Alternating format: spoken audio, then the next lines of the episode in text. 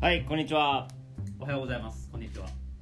第5回レッツトークターキーバイ松下商店始めていきますよろしくお願いしますお願いします。さて、5回目にして収録場所が？が まあ皆様あのラジオから聞いてる人はおなじみはてなあー南部三河亭で収録中でございます。はい。ここ南部男爵まあ南部男爵というまあ大野出身の偉人。まあ最高裁判官。官。長官。最高裁判所長官。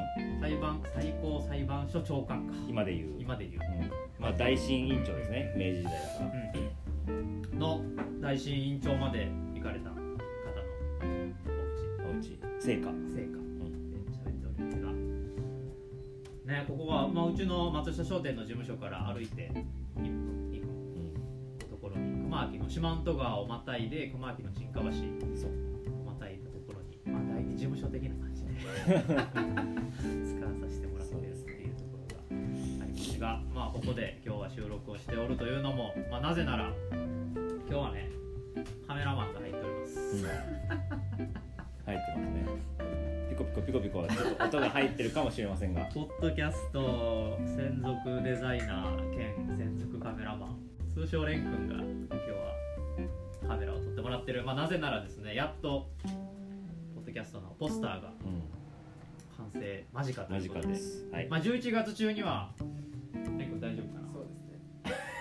8月終了から。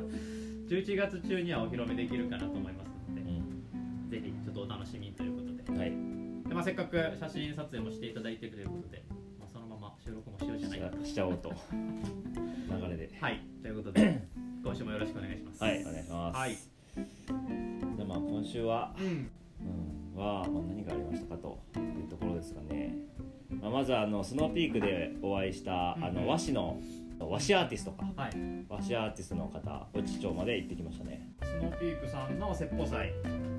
で一緒に出展をしていた方なんですけど、まあ、和紙アーティストということで七面鳥をね今描いていただいている。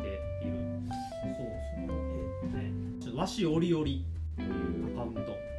インスタでねチェックしていただけるとアカウント名和紙折々。トアカウント名はおアーティストさんのお名前で三木竹山和紙アーティストっていう形でアカウントをやって、えーいる中で投稿でその七面鳥のアートをお投稿してくれていると、実際にある七面鳥を描いてもらった。うん。まあ写真を見てあげてもらったんですけど。すごいリアルで。すごいリアルでなんかいい感じにこう変にポップにしてなくて。そう。でクレヨンクレヨンって言うんでしたっけ？なんかクレヨンえーチックな。チックなあー質感もあって。専門用語がよ 和紙の質感もあって。そうすごいね。あれは良かったなと思って。で今ちょっとそれをね何かしらやっぱり七面鳥ってそもそもやっぱどんな鳥なのかっていうのがうん。なかなかねお肉で出店してても七面鳥で鳥まで結びつくっていうのがねうん。でオスとメスとかってなったらさらにどっちがオスかどっちがメスかなんてなかなかこうん。う普段から接してないとわからないなと思って。うんまあ、なのでまずはやっぱり、ね、それこそ、まあ、ちょっと今日は七面鳥のお話を先週に続いてしたいなと思ってるんですけどやっぱり七面鳥を育ててでそこから命をいただくでお肉にするっていう仕事をしているので、まあ、七面鳥のその生態自体がどんなのか知ってほしいなと思って、で前々から、まあ、やっぱ緩くはないよねっていう七面鳥自体が。なんかよくゆるキャラ、ゆるキャラ作ったらっていうのもよく言われてたんですけどゆるキャラそのなんかゆるキャラができたとしても本物がゆるくもないしむしろかっこいいなかっこいいそう可愛いい鳥ではないですよねまあ可愛いうんそう七面鳥の印象かっこいいですけどねまあ目は可愛いですけどねそう目がね結構メスなんかは吸い込まれそうな目をしてるまあどういう七面鳥か見てほしいなっていうのもあってはいでまあ写真でパッと見ていただくのもそうなんですけど、まあ、それをちょっとイラストにするっていうのも、まあ、写真で見る前段というか、うん。あこんな鳥なんだっていうイメージをつけてもらうのには、まあ、すごくいいのかなと思って。うん。で前々からちょっとこう絵描いていただける方いないかなって思って探してたところ、まあ、それこそスノーピークのうん。説法さんに向かいのねブースで。ね。一緒にちょ買ってもらえませんかねみたいな話を突然しに行くという。ちょっと長くなりましたでねこの収録してる前日に久しぶりに中土佐テーブルという同じ中土佐町内の、まあ、呉川の農場でまた品目のお野菜作られてる中里自然農園さんで、まあ、同じ大野で活動してる町田農園トマト作られてる町田農園さんでうちの松下商店とがまあ一緒になって、中土佐テーブルというこれね2018年ぐらいに立ち上がった特段何をするというわけではなく まあみんなで定期的に会って話すと。で、まあ、日曜市とかに何回か出店はしたりとかもして、まあ、そんな、まあ、本当仲のいいメンバー久しぶりに揃いましたというところで楽しかったね。そうですね。久々に。僕は久々でもないかな。ああ改まってああいう中土佐テーブルはもうねごめん総一があまりにも馴染んでるからもうなんか な別に中みんな揃ったのはは初めて。そうだからしんのすけさんがはいつもいないいなあそうか。いないですね。中田さんとこに。中田さんのとこにはよく行きますけど。でねこうなかなぜなぜその中土佐テーブルの話をしたいかというとまあそのもともと中土佐テーブルでまさにそのみんなで、まあ、食事をしている時の会話がすごく結構ねいろんなテーマでうん。みんながねやっぱみんないろいろ総一もそうだし俺もそうやしで旦那さんの拓也さん。で町田慎之介さんも。みんなが違う方向で興味を持っていることがあってうん。まあ、すごくこうね毎回鋭利なテーマもあれば 単純に面白いなっていうふうに思ってでなんかそういうのを発信するっていうのも一つ面白いねみたいな話がで、まあ、まずはまあ松下商店としてポッドキャスト始めてみるのでで、まあ、ぜひぜひゲストで、まあ、そんな話もしたいよね11月にね初回ゲストとしてお呼びしましょうか。会をやりたいなつまり、まあ、このポッドキャストの発端はその中田中土佐テーブルでの、まあ、会。っていうのも一つ、そう、うん、一つあるっていうのがあって、本編。さあ本編に入っていきましょうと。本編スタイルを 貫く。はい、で今日の本編はですね、はい。まあ、先週に引き続きうんうん。七面鳥ですと、うんうん。で、えっと来週から解体作業がそうなんですよ。あ入ってくるということで、そうそう、まあ、僕もね今シーズンが初いやそうやっとね。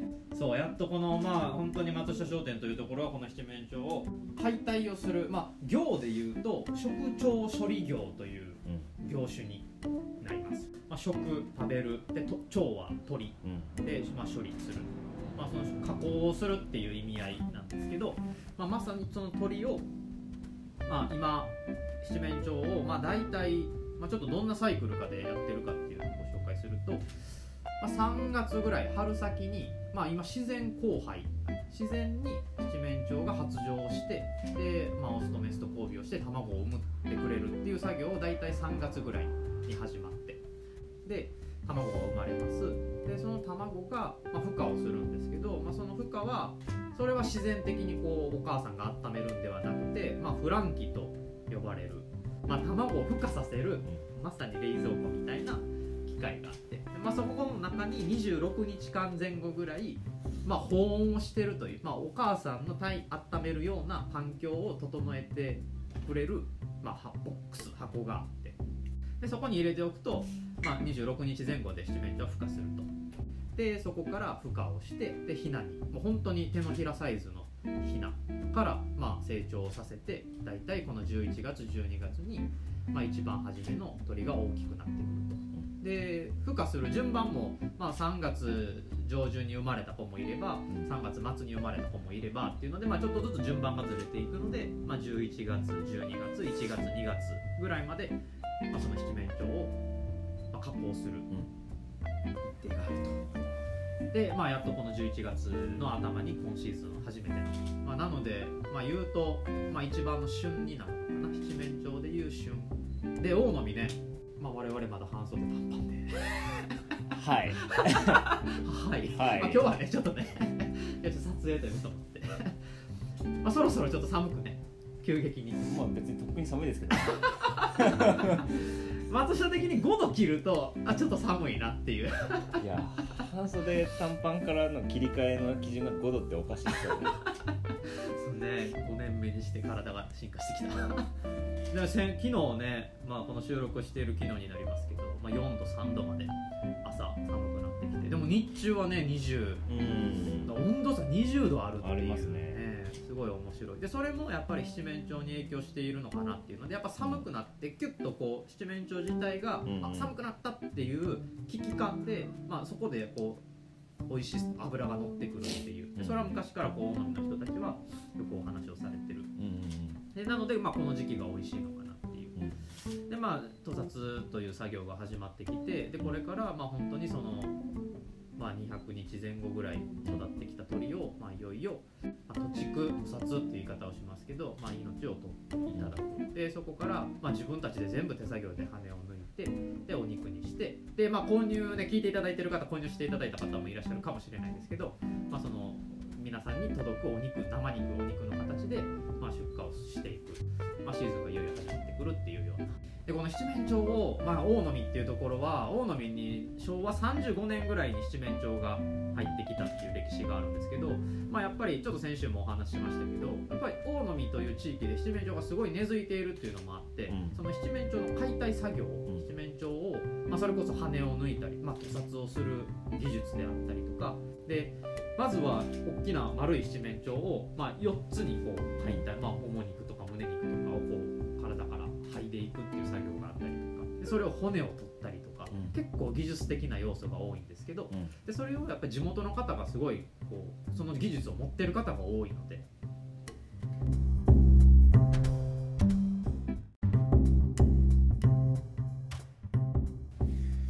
まあそんなことで。今どこまで話したっけ？えーと大飲みの人が、えー、とスキルを持ってると解体の。そうそうそうそうなんですよ。なのでこの、まあ、生姜がお米の収穫が終わると。はい。で生姜の収穫も終わり。でそこで一段落するのが大体11月の頭ぐらいっていうのもうん。だからすごくこう1年間の季節と季節に合った農作物の収穫と七面鳥とがすごくこううまいサイクルで回ってるのでそうですね。こういう地域ではまあ、まあ七面鳥、うん、そう。うんまあもともとねその農業の閑散期に何かやっぱねそうすごいちょっとまた話脱線しちゃうけど、そのその解体作業とかも、まあ、結構一日の作業が長い長くなる。けど、やっぱりこの大野見の人たちはその疲れたとかうんこう何かちょっとでも疲れたような仕草とかそういうのも一切なくてだからとにかくこう仕事を一直線にする人がめちゃくちゃ多い。うんのでなのでそれもあってその12月もだからもうお米の収穫も終わりうん。生姜も終わり12月何もないと。だからその何もない時間が逆にくなんていうのかな何もしてないこと何もしてないことがきっと罪悪感に感じるそうそうそう。人が多いんじゃないですうん、かかもしれない。なので発想としては、うん。あじゃあ何もない月なんだ。であればあ七面鳥っていうのはちょうどこの時期、まあ、クリスマスっていうシーズンもあるし、うん。すごいいいなと思って。で実際その,、まあ、そのね季節この11月の生姜も終わり。うん。で、まあ、本当にこうね次何か仕事がないかっていうところで、まあ、大波の昔からスキルを持ってる人たちがうちに集まってきてくれると。はい。まあ、この時期がね一番こう七面鳥の販売も、まあ、これから少しずつ、まあ、1話丸ごとそうですね。で予約を取ったりとかっていうのも少しずつ始まっていこうかなと思っているのでまたぜひぜひよろしくお願いしますと、まあ、今日はね撮影が入っておりましてってくれてる。君許可取らずに勝手に名前をどんどん出してますが、一応通称になってますね。あそうですね。どういう経緯どういうことで、まあ、今回このポッドキャストトークターキーの、まあ、デザインだったりとか、うん。もうねカメラまで撮ってくれたりとか、まあ、どういう人なのかっていうのをね、うん。で正体をね。そうそうご紹介したい。明かしていきたいそうですね結構ねお世話になってて お姉さんにもねうん。お世話になって。ね。兄弟でねお世話に兄弟で兄弟でどっぷりね。ちょっとお姉ちゃんの話はもうすると お姉ちゃんに怒られそうですけど。っていうところもあるので。でまあ本当にねあのいろいろ関係してくださってる方がたくさんいるので、ん。まあ、どういうふうに、まあ、それこそ蓮くんもそうですし総圧師アーティストの竹山さんもなぜどういうふうな経緯で、まあ、ご縁をいただけることになったのかとかっていうところが、まあ、すごく松下商店にとっては、まあ、それが財産の一つでもあるのかなとすごく感じることが多いので、まあそこを皆さんにもご紹介したいなという思いのポッドキャストでもありますので,、でちょっと七面上のシーズンに入ってきますので、まあ、ちょっとあのー、松下はぐったりするシーズンに入ってくるので。まあそのぐぐったり具合もまあ聞いてもらうのがいいんじゃないですかいや僕もまだ初ぐったりがないからやっぱりねねやっぱ。あ元気なんでいやいやいやいやいやいや。いや僕結構あの休息必要な人ですよ。あそう。だからちょっとねあの規則正しくあのもう金曜日大体土日にあの解体作業があるので、まあ、ちょっと大げさなぐらい金曜日はもう省エネでもう土曜日に全勢力を投じるというのが最初はね1年目2年目は松下20代28ぐらいの時に大野に来てうん。正直まあまあいけるやろうと スタートして結構ね朝が早いんですよ七面鳥の作業って、はいはいもう一番早い時2時半とかうん3時とか、朝じゃないし。朝じゃないしね。